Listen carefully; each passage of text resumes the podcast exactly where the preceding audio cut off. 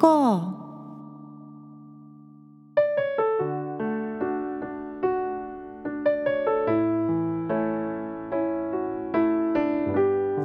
皆さんこんにちは。アニョアセヨ風花です。今日はですねライブの皇帝イ・スンチョルさんを紹介していくんですがちょっと最近の私の話をいたしますと先日ですね3月末に久しぶりに実はライブをしました。大阪はですね新型コロナの第6波が少し落ち着いていた時期でまん延防止というのも解除されたタイミングだったので本当にね久しぶりに人前で歌を歌わせていただいたんですね。実にね2年半ぶりでした。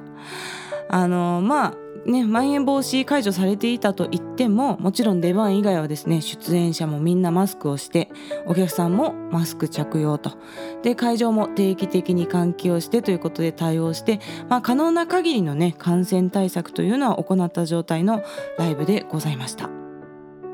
まあ、私は職業がね医師なので特にこのコロナ禍の最初の頃っていうのはもう絶対に感染してはいけないっていうような雰囲気があったんですよもう医師が感染しようものなら全国ニュースになってたような時期もあったので、まあ、外食とかもね職場から禁止されてライブなんてももはやもってのほかの状態だったんですよね。で歌のレッスンももうずっと続けてたんですけど結局マスクをねやっぱ対面ですると外さないといけないので感染リスクを考えてこの2年間ずっともうコロナ禍になってからオンラインで受けております。まあ、それでね2年半人前で歌ってなかったんでもうその先日の時も実はライブの仕方を完全に忘れてしまっていてですねまずね歌いながら目が開けられないんですよね。こう歌ってる時に視覚的な情報が入ってくるということにも慣れてなくてやっぱ今レコーディングとかしててもこう A メロ B メロとかねこう特に浸って歌うようなところはもうよく動画でも目閉じてると思うんですけどそうやって集中して歌う癖がついてしまってたんですね。でやっぱりライブっていうのは歌の中でもお客さんとこうコミュニケーションを取りながら歌うっていうのがね醍醐味なんですけど、まあ、私がずっと目を閉じてるんでなんかちょっと自分の殻に閉じこもってるようなねステージングになってしまってステージを楽しむっていう余裕がねやっぱなかったですね久しぶりだったんでね。しかしですねその反面この MC がめちゃくちゃ上手になっていてで MC っていうのはこう曲の間に話すねトークの時間のことなんですけれどもやっぱり今この「カンバラを聴こう」を週に2本それから「ジョジョイライフ」をねゆかさんと一緒に撮って1本上げているので、まあ、合計ね週に3本ラジオ撮ってるんでこの言葉のまとめ方とかあとこう話す時の抑揚のつけ方とかですねこういうのがま圧倒的に成長してたんですよ。なんで歌はすごい閉じこもって歌ってるのにトークになった瞬間ですね。こうステージを歩いてお客さんの目を見ながら 話し始めるというようなね。人格がもうね歌とねトークで全然変わってしまってもはやシンガーじゃなくてこの漫談中心の人なんじゃないかみたいなね。そんな感じになっておりました。アーティストでも結構 MC の得意不得意って分かれるところがあってですね全く MC をしないスタイルのアーティストというのもいらっしゃるんですね。まあ、代表的な方だと安室奈美恵さんとかあとよくこの番組で話題にしている玉置浩二さんもそうであのライブに行ってもずっと歌い続けて最後に「ありがとう!」って一言だけ言ってこう帰っていかれるというそういうスタイルでしたね。一方であの日本のアーティストでめちゃくちゃ MC が上手で長かったのはスターダストレビューの根本要さんです。であのスターレビューのライブもですねライブの途中に休憩時間があって1部2部ってあるんですけどこの休憩時間にねお客さんはねトイレ行ってるんですけどその間もずっと要さんはステージに出てね喋ってくれるんですよでも散々歌ってるじゃないですかでスタレビの曲ってすごいキーが高いのになんか喉休めなくていいのかなと思ったんですけど要さんがステージ上からですね「はいトイレ行ってきてね休憩あと5分だよ」とか言ってね 言ってるんですよ。大変面白かったですねそんななんかまあアーティストによってもスタイルがあるね MC の話でございましたがさてではねそろそろ今日の本題に入ってまいります。今日はですねライブの皇帝イ・スンチョルさんを紹介するんですねこのイ・スンチョルさんももう名曲がめちゃくちゃ多くて2000年から2010年あたり特にドラマや映画の OST というのを多数歌われておりますので、まあ、こういったドラマや映画の曲からご存知という方も多いかと思います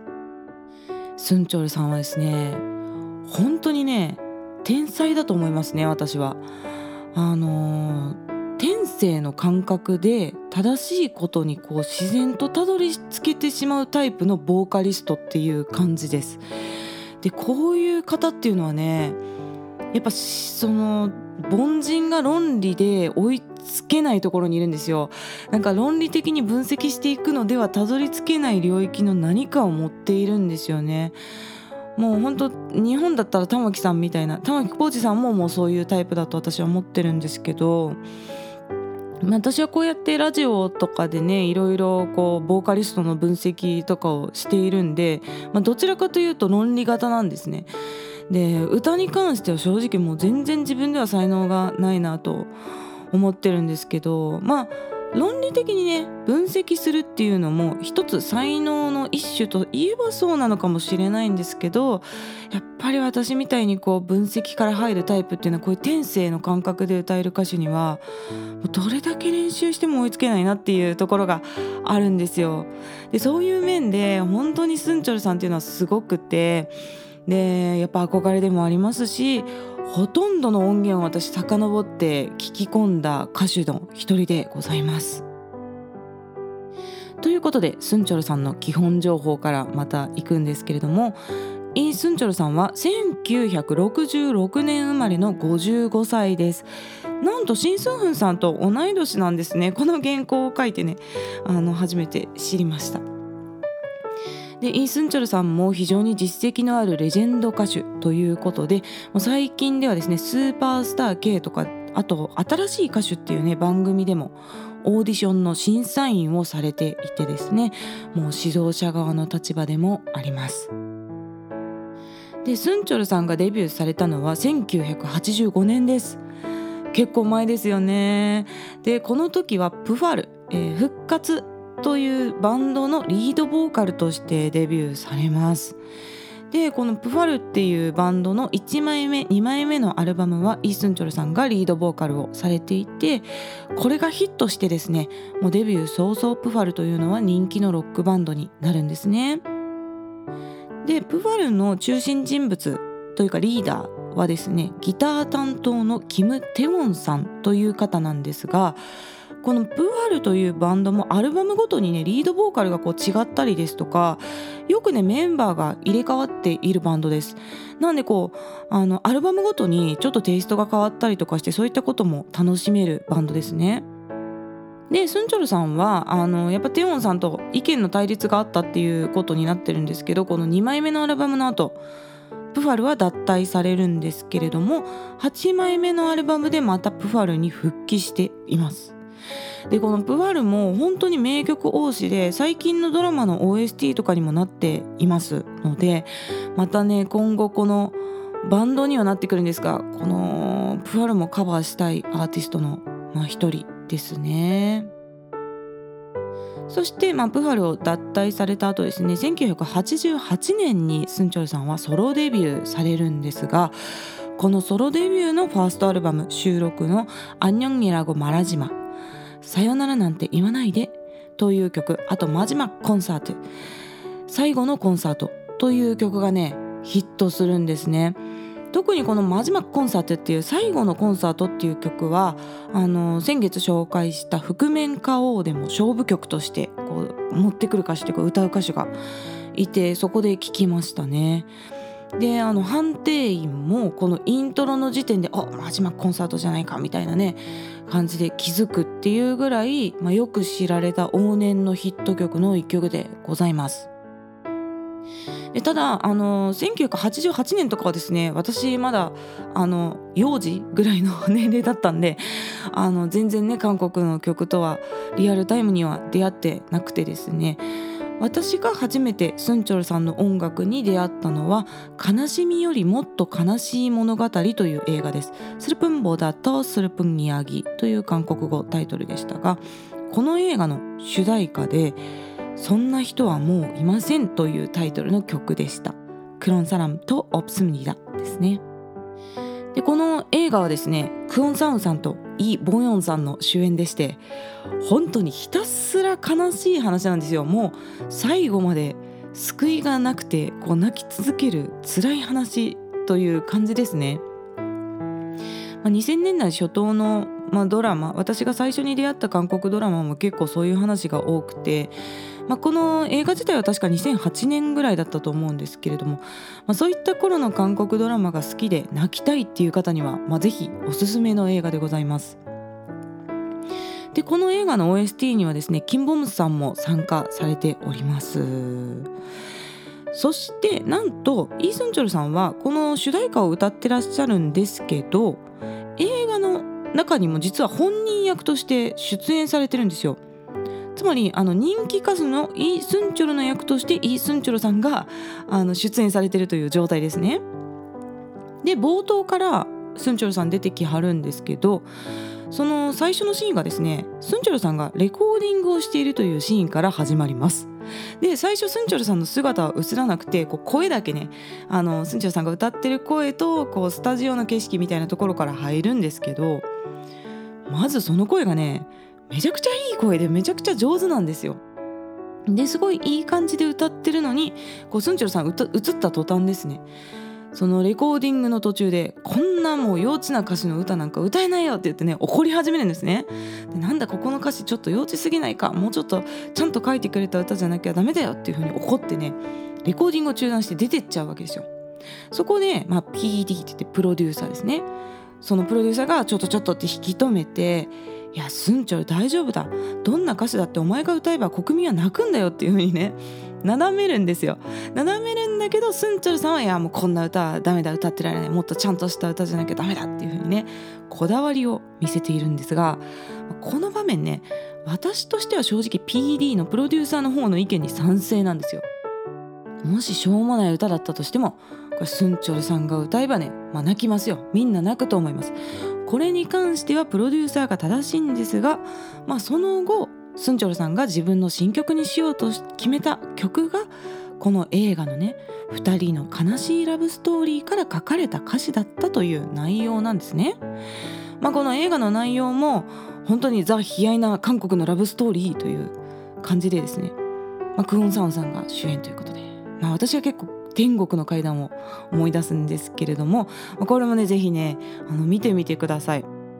で本当にこの映画からまたこの「そんな人もういませんクロンサラムとプスミだ」っていう曲の歌詞は非常にリンクしますので是非ね楽しめると思います。そしてスンチョルさんのね歌声の特徴の話に入っていきますがまずねスンチョルさんの歌声はハスキーボイスです。そしてあの繊細な魅力があるんですよね。結構韓国の方ってハスキーボイスの方多いんですけれどもなんかハスキーで荒々しくて迫力があるっていう歌詞が多いんですけどスンチョルさんの場合はね繊細なハスキーボイスの方なんですよね。でちょっとあのボイトレのマニアックな話にはなってくるんですが発声ですよ。声を構成する3要素というのがあります。1つ目は声帯の閉鎖具合。それから2つ目息の量。3つ目が響き、まあ、この3要素でまどんな声になるかっていうのは決まってくるんですがスンチョルさんというのはですね声帯を薄めに閉鎖した状態でのコントロールがめちゃくちゃ上手でここの技術がもう神がかっております。で声帯を薄く合わせるとどういう響きになるかというとこうはーこういう感じです。響きがこう裏声寄りになります。で同じ音でも厚く合わせるとあーこういう風にね響きが地声寄りになるんですけれども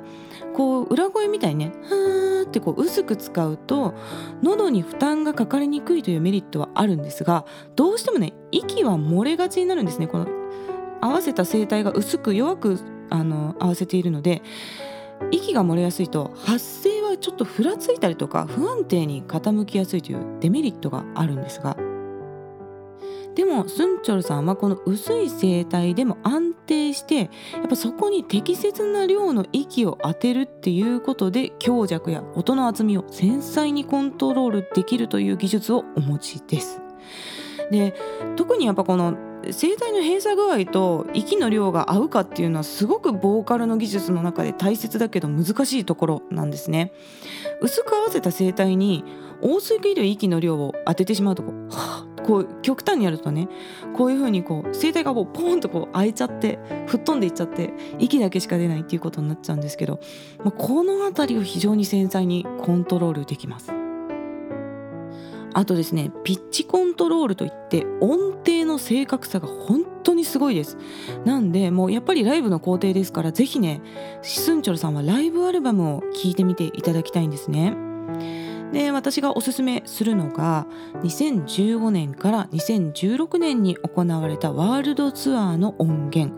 The Best Live World Tour というアルバム。これがねおすすめです。でこれは韓国だけじゃなくて、まあ、外国でやったライブの音源とかもねこういいものをこう寄せ集めて一つのアルバムになっております。であの、収録されている音の状態も非常に良くて、まあ、観客の熱気ですとかあとスンチョルさんのブレスとか息遣いまで詳細に聞き取ることができますでバンド演奏もねオーケストラが入ってたりとか、まあ、非常にダイナミックだったりしてこうライブの工程というねあのー、その代名詞これを感じられるアルバムですのでぜひ聴いてみてください。でねやっぱりこのスンチョルさんっていうのは本当にうん歌の中で繊細なコントロールをされているんですけれども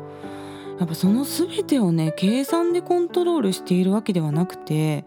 むしろかなりの部分をね感性でたどり着いているようにまあ私は思うんですよ。これはまああくまでね私の感想なんでご本人はもしかしたら分析派なのかもしれないんですけど、